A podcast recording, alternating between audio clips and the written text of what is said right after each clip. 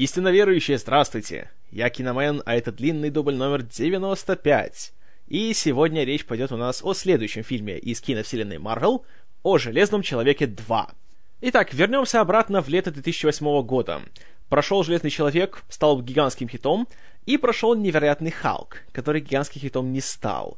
И более того, многие как раз э, сочли его за разочарование, а марвеловцы уж точно надеялись на гораздо больший успех — Особенно, когда увидели кассовые сборы фильма и увидели, что он чуть-чуть на пару миллионов только собрал больше, чем фильм Энга Ли. Поэтому как-то вот с Халком не удалось. Но все-таки фильм окупил себя, принес некоторую прибыль, поэтому все-таки проект по созданию фильма о Мстителях э, стал чуть более реальным. Но, конечно, никто не удивился, когда Марвелцы сказали, что следующий фильм будет не Тор, который э, все-таки тоже был запланирован как часть Мстителей, но Железный Человек 2 потому что все-таки, знаете, два фильма всего лишь, второй получился неудачным, так что надо как-то немножко перестраховаться, знаете, заработать дополнительных деньжат, чтобы потом кредиторам было что выплачивать.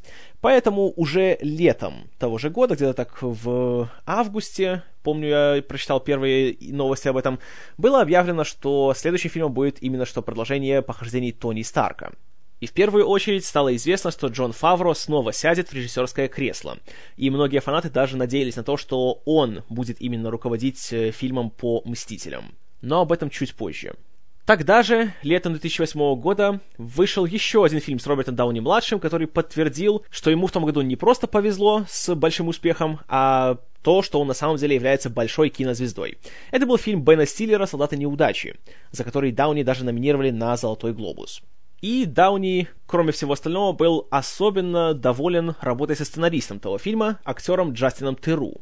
И они с ним очень хорошо сработались, и он посчитал, что Теру будет отличной заменой сценаристом первого Железного Человека, и поэтому он привлек его к написанию сценария Железного Человека 2. И никто из предыдущих авторов уже не возвращался в сиквел. Э, при написании сценария также еще в роли консультанта периодически выступал э, сценарист и режиссер Шейн Блэк с которым также у Дауни хорошие отношения благодаря фильму «Поцелуй на вылет». Первые месяцы и детали сюжета, и даже кто будет э, злодеем в фильме, держались в строжайшей тайне. И более-менее информация стала поступать только уже в начале 2009 года. Среди прочего, когда на церемонии вручения «Золотых глобусов» за 2008 год встретились Роберт Дауни-младший, у которого была номинация за «Солдат неудачи», и Микки Рурк, который, как и Дауни, тоже совершил большое триумфальное возвращение в звездный статус благодаря фильму Даррена Ароновского «Рестлер», и его также номинировали на «Золотой глобус» на лучшую мужскую роль. Э, Дауни и Рурк нашли много общего, хорошо подружились, и там же на той церемонии э, Дауни предложил ему роль злодея во втором «Железном человеке». И Рурк, долго не думая, согласился. Хотя, конечно, некоторое время были сомнения насчет того, сыграет ли он э, роль нового плохиша, потому что ему обещали недостаточно денег. Его гонорар составлял около 250 тысяч долларов, а Рурк хотел больше. Но студия настолько была вот, заинтересована в том, чтобы Рурк появился в фильме, что ему его повысили. И вместе с объявлением о том, что Микки Рурк участвует в фильме, было еще и заявлено, что он будет играть злодея по имени Whiplash то есть э, кнут, или вроде хлыст у нас официально его называют. И этот злодей, он является э, этой комбинацией двух комиксовых э, противников Старка. Злодей по имени Whiplash, который был э, американцем и который был электриком, трудившимся в корпорации Старка, но который решил не честным способом зарабатывать себе деньги, а использовать свои изобретения для того, чтобы стать профессиональным преступником. И таким образом со своим начальником у него были большие конфликты. А вторым источником вдохновения был один из многих злодеев по имени Crimson Dynamo, то есть э, Красный Динамо. Вот этот человек по комиксам был э, русским шпионом, который э, вместе с героиней по имени Наташа Романов, вот именно ну, ладно, 60-е, сами понимаете, еще русскую грамматику авторы комиксов не знали, поэтому простим им такую ошибку. И вместе с этой самой Наташей Романов он пробирался в Штаты и крал прототипы оборудования у Старка. И таким образом этот человек, которого звали Антон Ванко, или Ванко, как его называли авторы комикса, э, постепенно стал э, злодеем в гигантском красном роботизированном костюме. Так вот, в фильме э, решили этих двух персонажей объединить и сделать одного кнута или хлыста, которого звали бы Иван Ванко, который был бы сыном этого самого Антона, и по сюжету он начал вершить страшную месть против э, Старка за то, что в свое время, еще в 60-е, э, его отца взяли и выгнали из США. И это сделал именно что Хауард Старк, отец Тони. Получив эту роль, Микки Рурк с огромным энтузиазмом принялся к ней готовиться. И, как рассказывают э, очевидцы, он э, стал придумывать много разных особенностей персонажа, которых не было в сценарии, и Фавро только шел ему навстречу. Потому что, как и на первом фильме, Фавро э, только поощрял импровизацию на съемках и разрешал актерам добавлять что-то новое от себя, что они считали бы э, уместным, органичным и интересным для зрителя. Так вот, Рурк даже, среди прочего, отправлялся в Россию, посетил небезызвестную тюрьму Бутырка, общался с заключенными, учил некоторые реплики на русском языке и особенно интересовался э, татуировками русских заключенных. И многие из них фотографировал, затем просил гримеров сделать ему такие же. если я правильно помню, то как раз примерно в это время Рурк еще и появлялся на ужасной программе «Прожектор Пэрис Хилтон», где он э, очень сильно посмущал всех ведущих. Это, конечно, был приятный момент, да. Один из редких в этой программе. Но я отвлекаюсь. Кстати, по поводу татуировок. Был такой занятный казус. А, одну из собственных татуировок Рурка пришлось закрашивать для фильма по очень смешной причине. У Микки Рурка, если вы, в принципе, следили за его немножко карьерой за последние годы и видели его публичное появление, то вы знаете, что долгое время у него был очень э, любимый и верный питомец, его собака Чихуахуа по имени Локи. И эта собака, к сожалению, умерла где-то вот в 2000, по-моему, то ли седьмом, то ли восьмом году. И в память э, о своем э, любимце Рурк сделал себе большую татуировку на шее, где было большими буквами написано «Локи». Но так как имя Локи играет очень серьезную роль во вселенной Марвел, эту татуировку пришлось закрашивать. Иначе получилось бы, что товарищ Ванко является большим, знаете, фанатом скандинавской мифологии. А это в планы кинематографистов не входило. Но Рурк был не единственным новым участником актерского состава.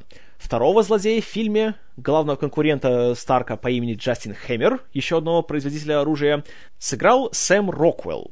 Актер, который уже давно был знаком с Джоном Фавро, Среди прочего, он играл в первом режиссерском фильме Фавро «Made», все схвачено, и они в жизни являются большими друзьями.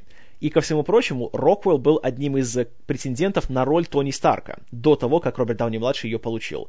А так как Джастин Хэммер является таким Старком для бедных, то выбор Роквелла на эту роль был абсолютно логичным и даже остроумным.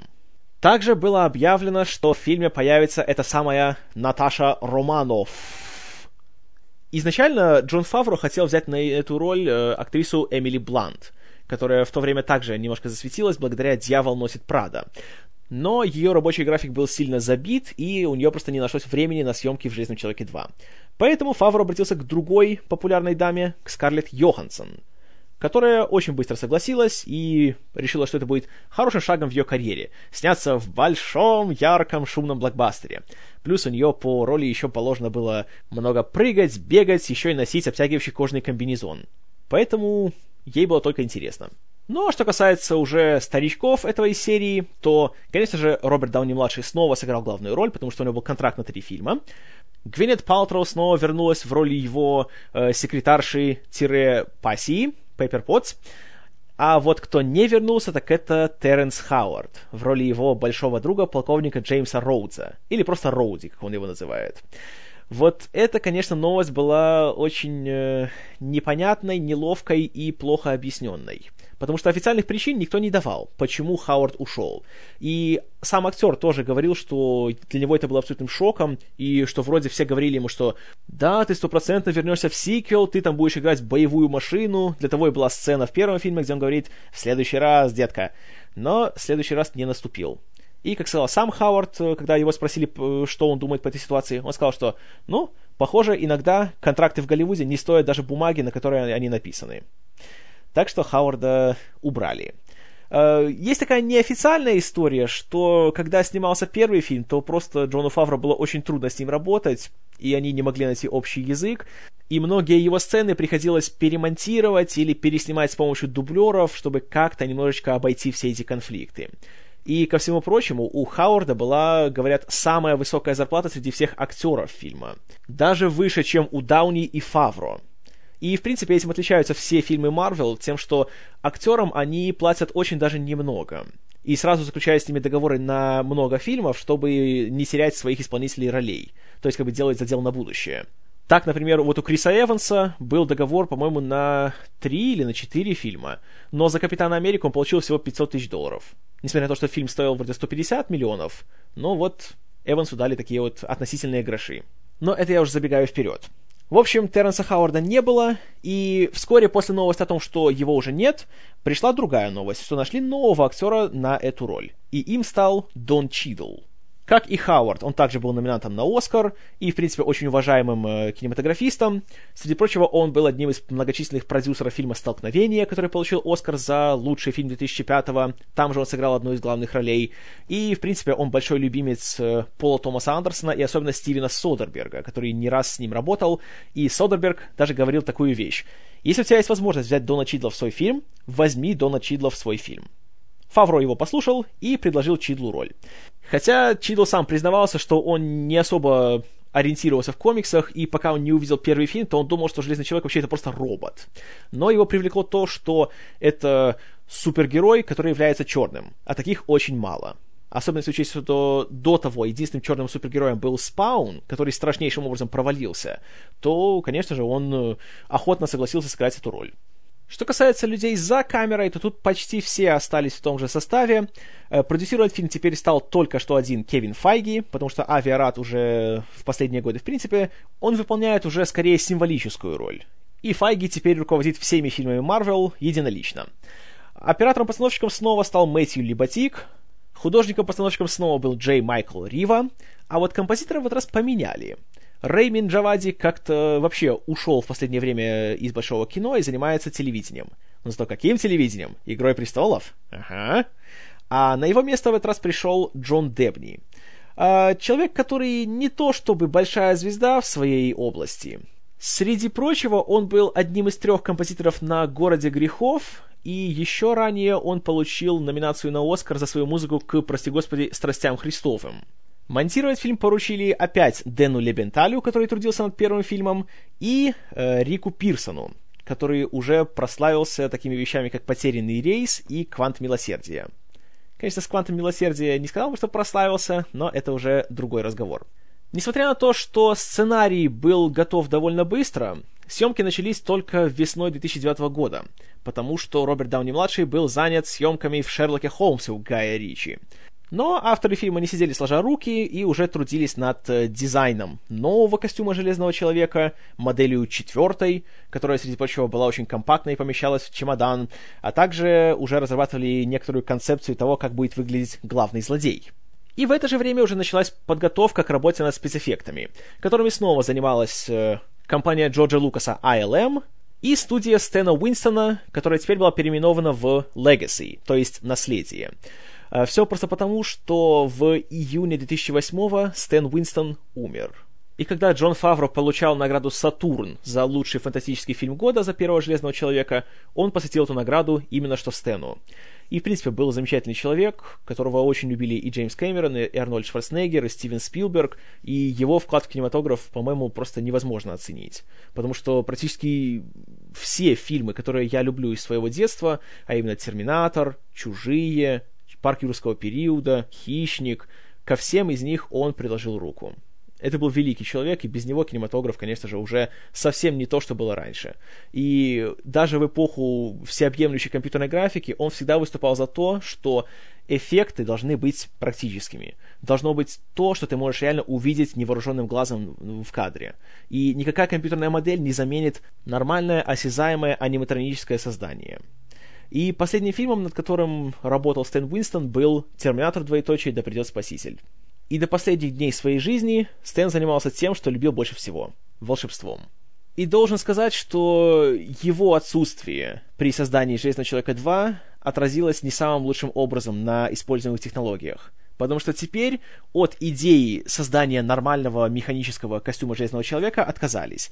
И основные боевые сцены, особенно драку между Железным Человеком и боевой машиной на дне рождения Тони Старка, было решено делать не с помощью практических эффектов, а с помощью технологии Motion Capture, когда просто актеров и каскадеров обвешивали датчиками, а затем все это уже анимировали с помощью компьютера.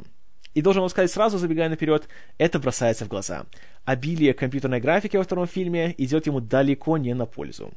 Съемки «Железного человека 2» проходили там же, где и первая часть, в штате Калифорния, с некоторыми натурными съемками в Монте-Карло, что в Монако. Потому что по сюжету Старк отправляется на Гран-при Монте-Карло, где он э, участвует в гонках на своем личном болиде, ну, разумеется. И, конечно же, э, кинематографисты решили, что не надо скупиться, и лучше отправиться туда на место, чтобы снять такие красивые пейзажи, которые невозможно воссоздать в Калифорнии. Так и было сделано. Благо, что бюджета в этот раз хватало, он составлял что-то около 200 миллионов долларов. А вот уже продолжение этой сцены, этой части сюжета снимали обратно в Калифорнии, где был построен 400-метровый отрезок гоночной трассы, и было создано специально 17 моделей гоночных болидов, которые на съемках рассекал своими кнутами злодей по имени Кнут.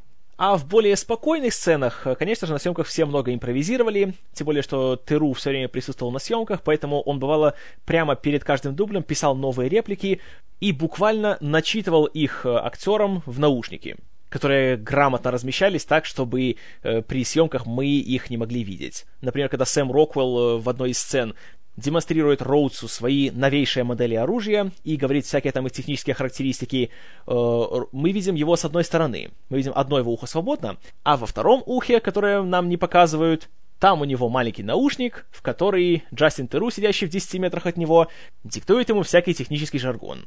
Во время съемок фильма и, собственно, перед его выходом в мае 2010 года во всех интервью все говорили, что как классно было работать, был такой слаженный коллектив, и у Фавра был полный контроль, он делал все, что хотел, и с актерами сотрудничал, и все это были как одна большая семья, и вообще был просто полный отпад, все были в восторге от работы.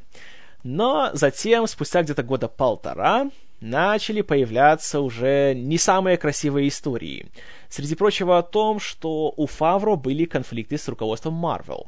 Во-первых, потому что они первыми объявили о выходе второго фильма, причем без ведома режиссера. Он абсолютно был не в курсе. Они вот взяли и говорили, типа, вот, в 2010 году мы выпустим «Железного человека 2», и не волнует. А то, что режиссер еще этого не знает, это как-то уже по боку. Во-вторых, он э, хотел, чтобы ему дали больший гонорар за работу над сиквелом.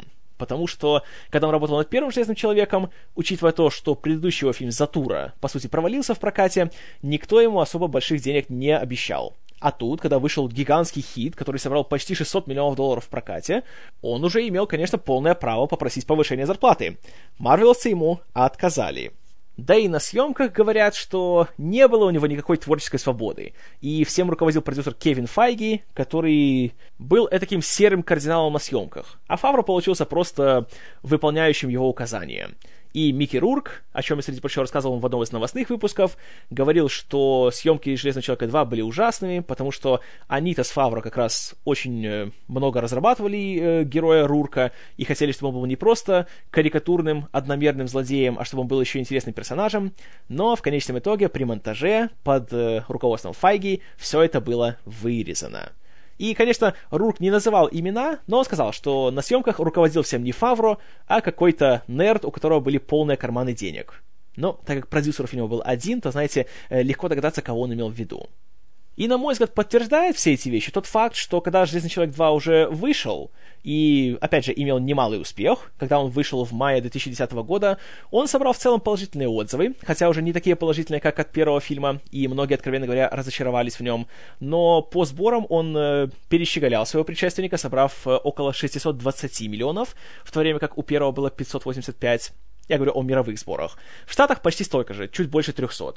Хотя за первый уикенд он обставил первого Железного Чела, собрав 128 миллионов долларов. Но, несмотря на весь этот, казалось бы, большой успех, Фавро отказался от э, режиссуры на третьем Железном Человеке.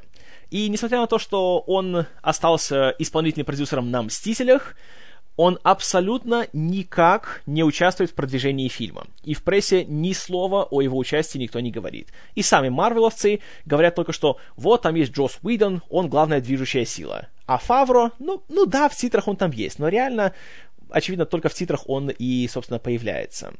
Так что, ну, сами понимаете. И скажу вам честно, смотря фильм, И, зная эти истории, легко увидеть, откуда они появились. Фильм явно не доделан это, знаете, очень сырой продукт, который видно, что делали просто, чтобы ковать железо пока горячо, чтобы сыграть на популярности и Роберта Дауни-младшего, который к выходу второго Железного Чела уже стал реально суперзвездой, потому что у него сначала были салаты неудачи, которые стали хитом, а затем Шерлок Холмс, который стал тоже большим хитом и стал началом собственной франшизы. И когда смотришь Железного Человека 2, то видишь, что создатели фильма поняли, что чтобы фильм был успешен, нужно, чтобы было больше Дауни. Больше, больше, больше. И не важно, чтобы он был лучше. Должно быть больше. И это мне напомнило ситуацию с «Пиратами Карибского моря», когда перед выходом фильма все сомневались в том, что Джонни Депп сможет вытянуть на себе гигантский такой вот э, проект, а вытянул ведь, и стал суперзвездой, и получил номинацию на Оскар, и вообще, вот все о нем заговорили.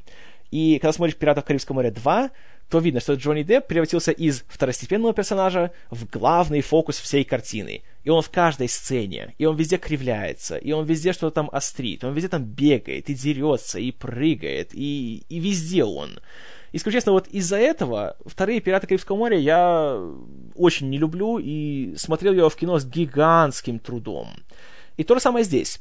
Если в первом фильме Старк был таким, знаете, обаятельным подонком, и все было в меру. Он нигде особо так не выпендривался, не тянул на себя одеяло, не переигрывал.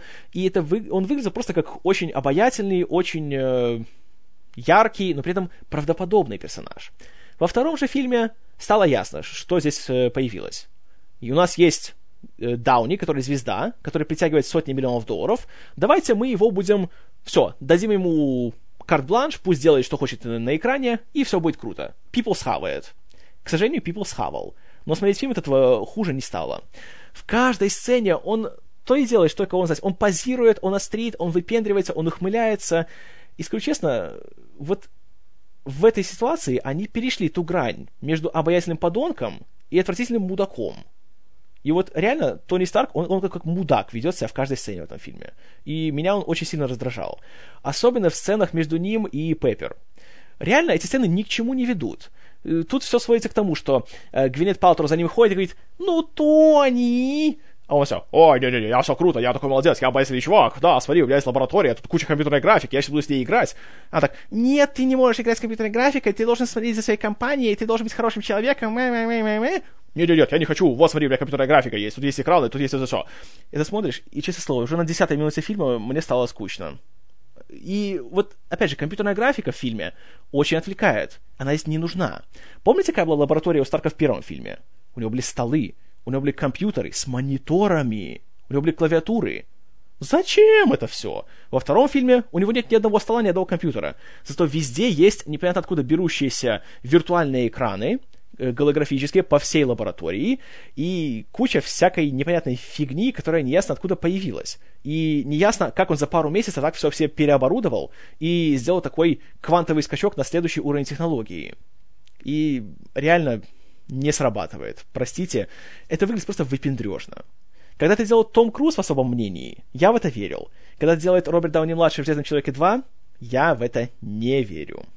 Гвинет Палтроу, я уже сказал, здесь она никакая. У нее реально никакой пользы для сюжета от нее нету. Старк делает ее руководителем своей корпорации, потому что он, понимаете ли, уже э, чувствует, что он умирает от того, что палладий в его реакторе отравляет его организм, поэтому он решает отдать ей компанию, а сам себе реализовывать свою жажду смерти. И опять же, вот еще одна проблема фильма. Вроде и такой серьезный сюжет, и такие, знаете, мощные темы затрагиваются, как, опять же, вопрос твоего наследия и то, что ты оставишь после себя, и насколько твои действия отразятся на истории человечества и так далее. Но видно, что марвеловцы не хотят этим заморачивать своего зрителя. Они говорят, нет, ну вы что, ну ведь подросткам не захочется задумываться о таких всяких там, серьезных вопросах. Поэтому это все очень быстро как-то уходит. А могло быть интересно. И вот моменты, где мы видим, как Тони смотрит на свой уже отравленный организм, и у него вокруг э, этой его сердцевины э, ходят такие мерзкие выпуклые синие вены. Знаете, это прям как у Дэвида Кроненберга что-то такое начинается уже. Но, к сожалению, этот фильм должен быть веселым. Он не должен напрягать. И вот это самая большая проблема. Хорошо, не обязательно, чтобы он напрягал, но тогда сделать так, чтобы он был интересен. Но и это здесь не получается. Здесь все смотрится на автомате. Кроме того, что меня еще разочаровало, это то, что в конце первого фильма, помните, я говорил, как меня вообще поразил финал. То, что я есть Железный Человек, и титры. И думаю, что, а, а что теперь? Боже мой, он же объявил себя, он выдал свою личность перед всем миром. Теперь же все его злодеи захотят его уничтожить сразу в миг. Тем более, что в первом фильме Тони Старк боролся с террористами. Я сомневаюсь, что уничтожив одного толстого бородача, сразу все, он победил всех террористов на свете, и у них все еще нет зуба на него. Я подумал, что, а, блин, так теперь же он не сможет спать спокойно. Ведь террористы, они же, знаете, они, они совсем не любят ничего бомбить, правда? Они же не могут устроить теракт, если они знают, где он живет, правда? Но, очевидно, в киновселенной Марвел не могут, потому что об этом уже нет ни слова. Более того, возникает такой вопрос. Если теперь Тони Старк ходит в открытую, без всякой брони, без всякой защиты, появляется на публике, неужели просто никто не может его застрелить? Что, снайперов уже нету в мире? И вот этот аспект абсолютно никак не, не освещается в фильме, что меня, откровенно говоря, очень-очень расстроило. Потому что можно же было сделать, вы знаете, вот этот мотив того, что, конечно, вот, знаете, ляпнул языком, хотел славу себе на, э, заработать быстро, а теперь как-то немножко сам себе подложил свинью. Но, опять же, это же не весело. Поэтому этого здесь нету. Вот этого мне очень не хватало. Потому что вроде бы претендует на какую-то более-менее реалистичность в этом фильме. И то, что он происходит почти в нашем мире. Но и в то же время второй фильм полная сказка. Что касается Микки Рурка в роли злодея, то случилось то, чего Рурк больше всего опасался. Он стал одномерным, карикатурным плохишом.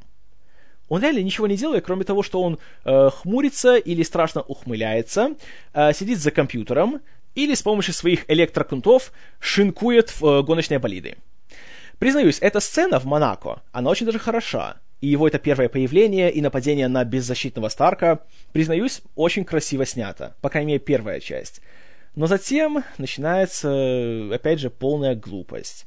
Тут вступает в дело э, возвращающийся в роли Хэппи Хогана, его водителя режиссер Джон Фавро. В этот раз он становится реально важным для сюжета. Он несется на своем Бентли прямо навстречу всем этим гоночным болидам, и он э, привозит для Старка его костюм, который вылазит из чемодана. Костюм из чемодана — тоже хорошая идея, согласен. Но после этого все, сцена как будто останавливается, и начинаются какие-то глупости вот тут стоит чувак, который сейчас тебя разорвет на части, а ты начинаешь сюда ходить, там, шутить, типа, ой, да я в порядке, чего вы так долго, и то-то-то, не надо было торопиться, Сидит Палтро, она визжит со своим чемоданом, сидит Фавро, который тоже почему-то орет за, за рулем и больше ничего не делает, и стоит Рурк, который грозит сейчас всех опять порезать. И что делает Фавро? Давит на газ и буквально машиной прибивает Рурка к стене. И делает это, по еще раза три. А Рурку при этом все равно. Он все еще ходит, и он все еще стоит. Понимаете, я бы поверил, если бы у него была броня на все тело, как это у Старка или как у, у Роудса. Но у него же нету ничего этого. Он практически голый. Вы что, хотите, хотите мне сказать, что у Рурка настолько накачанный пресс, что его, если жахнуть четыре раза машиной ему в живот, то, то вы ему не раздробите тазовую кость? Знаете, я в такое не верю. И уже в этот момент все, фильм дальше идет просто по вертикальной линии вниз ноль абсолютно каких-то эмоций, ноль абсолютно какого-либо какой-либо логики в сюжете. И, и, в принципе, смотришь и думаешь, на что я трачу свою жизнь? Что еще хуже, вот видно, что монтажеры прошлись большими ножницами по всем сценам с Рурком, потому что всю середину фильма его практически нету он как бы сидит там где-то в лаборатории у Хэмера и делает армию его роботов-беспилотников, но мы их видим реально где-то на минуты так три. И более того, вот насколько плох монтаж в фильме. Их сцены обрываются буквально на полусловие. Только, только они что-то стояли, разговаривали о чем-то, еще ни к чему не пришли. Хлоп, мы уже видим лабораторию Тони, где он сидит и выпендривается очень плохой результат, очень. И видно, знаете, что Рурк не безосновательно критиковал Файги и руководство Марвел. Очень, очень печально. Что касается Сэма Роквелла в роли Джастина Хеймера, знаете, Сэм Роквелл мне нравится, он хороший актер, я его люблю с тех пор, как я впервые увидел его в «Зеленой миле», и, в принципе, он никогда меня не разочаровывал. Здесь, правда, у него, к сожалению, роль не столько злодея, сколько комической разгрузки. И он везде пытается что-то там острить, пытается шутить, но всегда, конечно же, он выглядит дураком по сравнению со Старком. Ведь он же не исполнитель главной роли, поэтому он не может выглядеть, по крайней мере, так хорошо, а уж тем более лучше, чем твой главный герой. Поэтому он все время придурком кажется. Что обидно. Потому что реально как раз, э, если бы с должным уважением отнеслись к этому герою, которого, кстати, омолодили, потому что в комиксах он был старше, чем Старк, и таким образом была такая, знаете, борьба поколений. То есть Хеймер — это человек старой закалки, а Старк, он весь такой прогрессивный. Тут же их сделали почти что ровесниками. То могло получиться хорошо, а получилось, ну, реально какая-то клоунада. Хотя есть один хороший момент с Роквеллом. Это когда ближе к финалу на выставке Старка, на Старк Экспо, он выходит на главную сцену и он танцует. Вот это его пританцовывание, когда он идет, это прекрасно. Э, я, в принципе, люблю смотреть, как Роквелл танцует, еще в «Ангелах Чарли» даже. Хотя у него была дурацкая роль, но когда он ближе к финалу там что-то выплясывал, это было классно. Это я обожаю смотреть. Но кроме этого, к сожалению, в «Жизни человека 2» у него абсолютно ничего толкового больше нету. Кстати, его Старк Экспо. По сюжету получается, что Тони Старк решил возродить творение своего отца, выставку Stark Expo, которая происходит в течение всего года, на которой демонстрируется новейшее достижение во всех областях науки, и, разумеется, там он сам в первую очередь выступает и притягивает к себе общее внимание, вообще он такой крутой, он такой молодец и так далее. Вы знаете, начинать фильм со сцены, где твой главный герой страшно выпендривается, притягивает себе внимание, и ему все хлопают, это, на мой взгляд, очень плохой ход. Я, в принципе, не люблю, когда в фильмах героям хлопают, потому что тогда это абсолютно уменьшает их героизм. Понимаете, легко совершать подвиг, когда все тебе говорят, да, да, соверши подвиг, мы в тебя верим, ты молодец, а... Понимаете, это как-то, я не знаю, почему, но как-то на меня это не действует. Гораздо эффектнее, когда, наоборот, твоего героя все считают э, изгоем или преступником или кем-либо еще, но, несмотря на все это давление, он все равно совершает то, что правильно. А в данном случае, нет. Простите, нет. Это абсолютно не то, чего я ожидал после финала первого фильма. Но тут есть один хороший момент. Э, мы видим э, в форме старых видеозаписей отца Тони, Хауарда Старка, которого играет прекраснейший-прекраснейший актер Джон Слеттери, который лучше всего известен по роли Роджера Стерлинга из прекрасного-прекрасного сериала «Безумцы», который также происходит в 60-х, в то же время, когда и был активен Хауард Старк. Ну, конечно, мы знаем, что он был активен еще во время Второй мировой, но это я забегаю вперед. А, так вот, он как раз порадовал. Но, с другой стороны, у него было всего-то, по-моему, две или три сцены. Но просто его приятно видеть. Тем более, что в первый раз я видел его не седым. Это, это классно. Слеттери здесь молодец, к нему никаких претензий. А вот к чему есть претензия, так это к тому, что хочешь не хочешь, а все равно сюжет свелся к старой, как мир, проблеме главного героя. «Папочка не любил меня!» Причем Старк так и говорит, буквально. Он говорит, что его отец его не любил.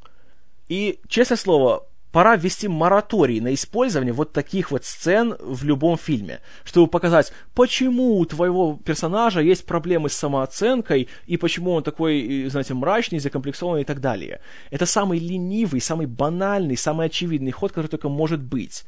Причем никто его не может даже нормально сделать с должным уважением к теме.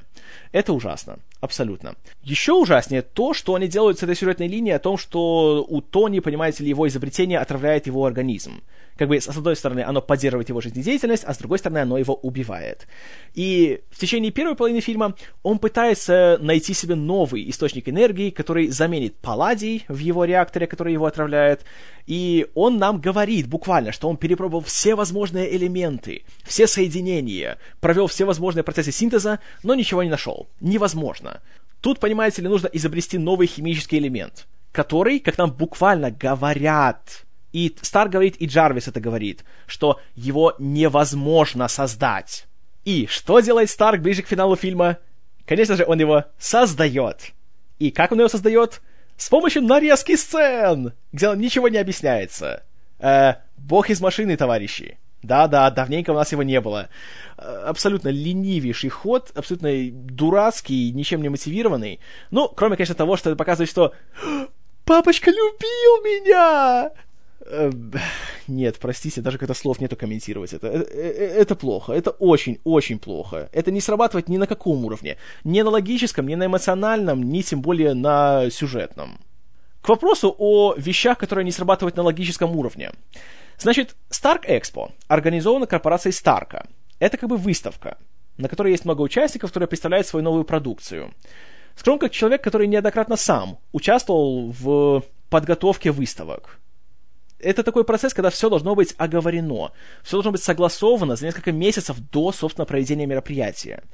И в фильме получается так, что э, Хэмер каким-то образом получает себе главный павильон на выставке Старка, несмотря на то, что он его главный конкурент. Там он представляет свою новую продукцию, которая оказывается этими самыми адскими роботами-беспилотниками, которые спроектировал Ванко. И при всем при этом, когда Пеппер сидит в аудитории и смотрит на это все, она, она удивляется.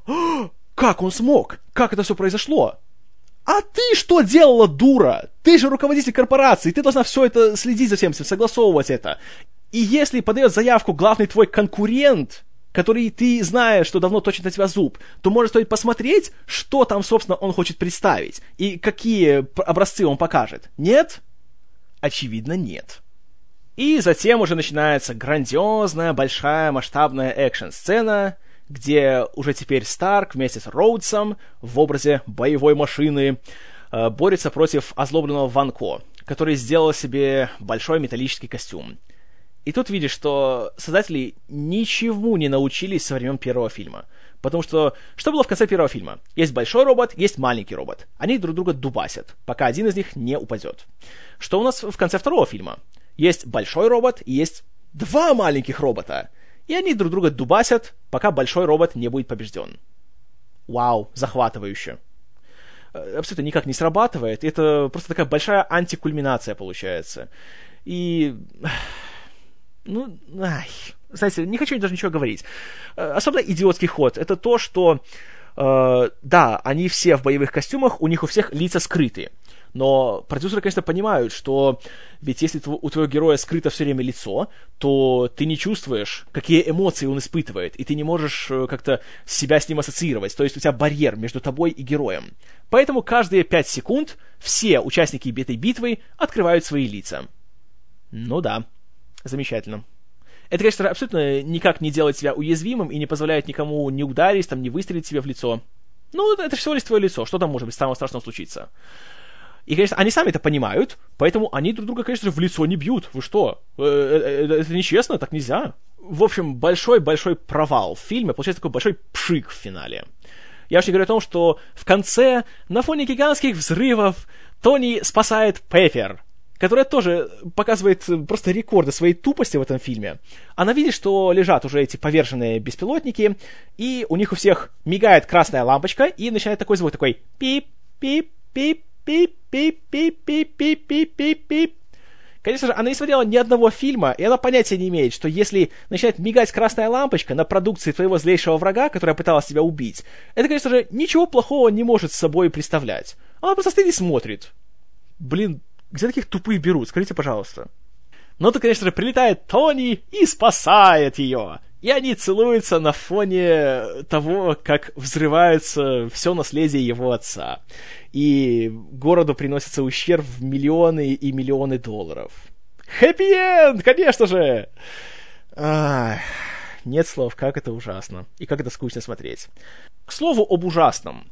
А, в фильме есть сцена, где Тони Старк празднует свой день рождения, и он наряжается в костюм Железного Человека.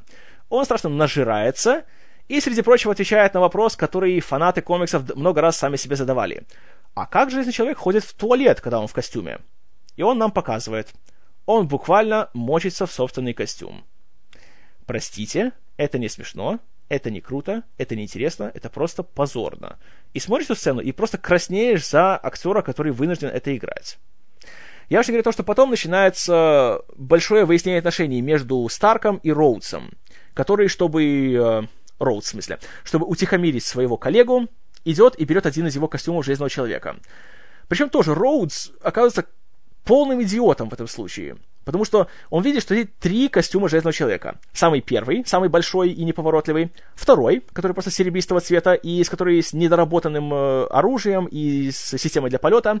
И третий, с помощью которого в третьем фильме э, Старк зажигал и победил Стейна. Какой же берет Роудс?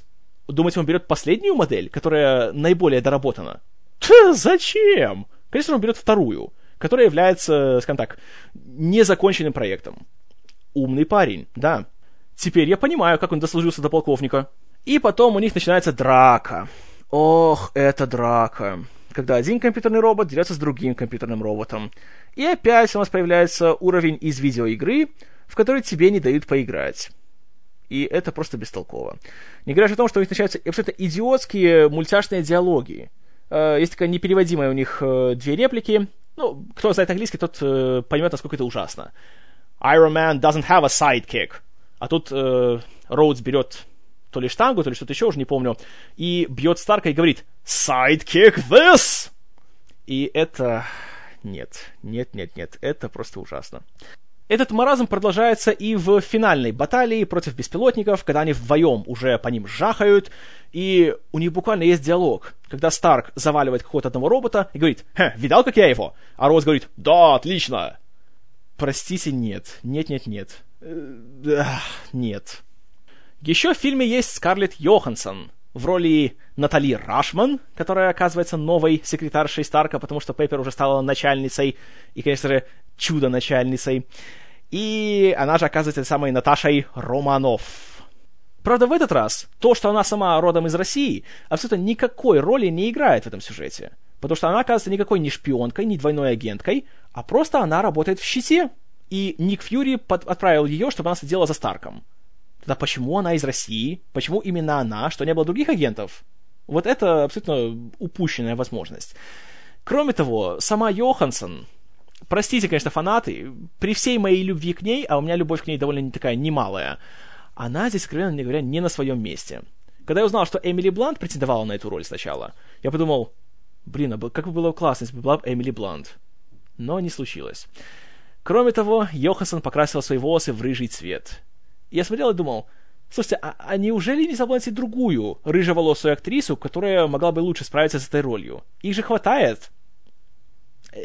Да, вы знаете, кого я имею в виду. Э, очевидно, не нашли. И еще одна проблема.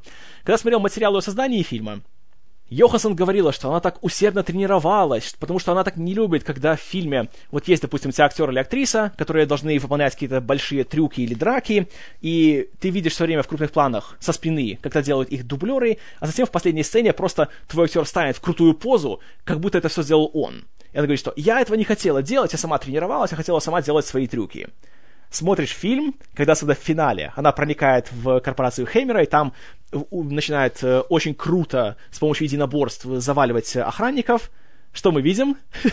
мы видим крупные планы, или сверху, или со спины, как дублерша Скарлетт Йоханссон выполняет всякие крутые трюки, а затем Йоханссон становится в двусмысленные позы. да, да, да, да. Усердно тренировалась, все как надо, да. Но, с другой стороны, тут есть Скарлетт Йоханссон в кожаном комбинезоне. Это немножечко, конечно, но, но смягчает, скажем так, удар от этой сцены. Но немножечко.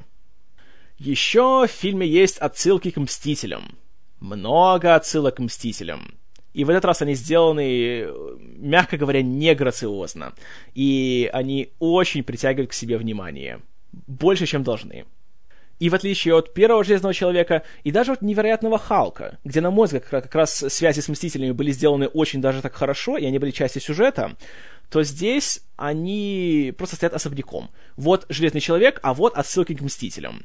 Особенно идиотская есть сцена, которая происходит в магазине, где продаются пончики, где Старк встречается с Ником Фьюри. Правда, проблема в том, что Сэм Джексон в этот раз он, конечно, возвращается, и прошла такая интересная новость перед выходом фильма, что он подписал контракт с Marvel на появление в девяти фильмах. Так что от него уже не отделаться. И тут проблема в том, что он уже не играет Ника Фьюри, он играет Сэмюэла Джексона.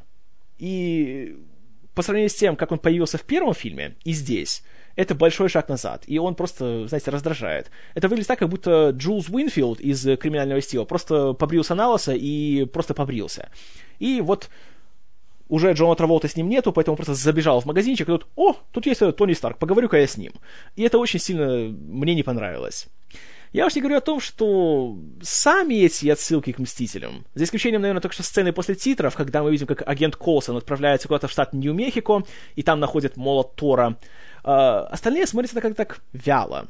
Опять появляется щит Капитана Америки в лаборатории Старка, но тут в раз нам уже крупным планом показывают, когда Колсон его поднимает и говорит, а это здесь откуда? и Старк издевательски использует его для того, чтобы подпереть свой трубопровод для своего адронного коллайдера, который строит у себя в лаборатории. А потом, что там у нас еще есть? Ах да, в финальной сцене, когда Старк и Фьюри снова говорят, и Фьюри говорит ему, что вот, понимаете, мы хотим Железного Человека, но мы не хотим Тони Старка. Это как бы такой, знаете, намек на драму, которая происходила за кулисами. Потому что у Дауни-младшего был контракт на съемки в трех фильмах о Железном Человеке. Контракта на Мстителей у него еще не было. Хотя Марвелцы определили то, что он будет в Мстителях. А вот с Дауни еще велись переговоры. И еще не было ясно, э, согласятся ли Марвелсы выплачивать его гонорар, который, конечно, теперь уже вырос в несколько раз. И поэтому тут такие фразы возникают, что «Мы хотим Железного Человека, но не Тони Старка». Он говорит «А, ясно, я вам не по карману». Говорит «Но мы его составим в качестве консультанта». И прошла такая новость, что Дауни-младший, как и Джон Фавро, консультирует создателей «Мстителей». Ну и еще была такая приятная деталь, что э, стоит большой телевизор в этой сцене. Опять же, э, не телевизор, а голографический экран. Ну, они сейчас везде. Э, и показывает новостные сводки из «Невероятного Халка». Это хорошо, это понравилось. Но все остальное как-то так... Ну, никак, откровенно говоря. Притянуто за уши абсолютно не нужно. Как и появление, собственно, героини Йоханссон. Она здесь только для того, чтобы вы знали, что вот есть такая э, героиня Йоханссон, и она будет в «Мстителях». Все. Вот для чего ее сюда ввели. Ну и, конечно, для того, чтобы э, мальчикам-подросткам было на что посмотреть в плане того, что она в кожаном костюме. Все. Реально, если ее вычеркнуть из сюжета, ничего не поменяется. Поэтому, к сожалению, «Железный человек 2» — гигантское-гигантское разочарование. И после повторного просмотра оно только усугубилось. Моя оценка фильму — 4 балла из 10. Разочарование сопоставимо с тем, что я чувствовал, когда смотрел Человека-паука 3. А я уж надеялся, что такого разочарования я больше никогда не почувствую. Но вот такой вот я наивный. Не рекомендую к просмотру. Не надо. Даже отсылки к Мстителям здесь абсолютно бестолковые, и ради них смотреть фильм не стоит. Вот что я думаю о фильме «Железный человек 2».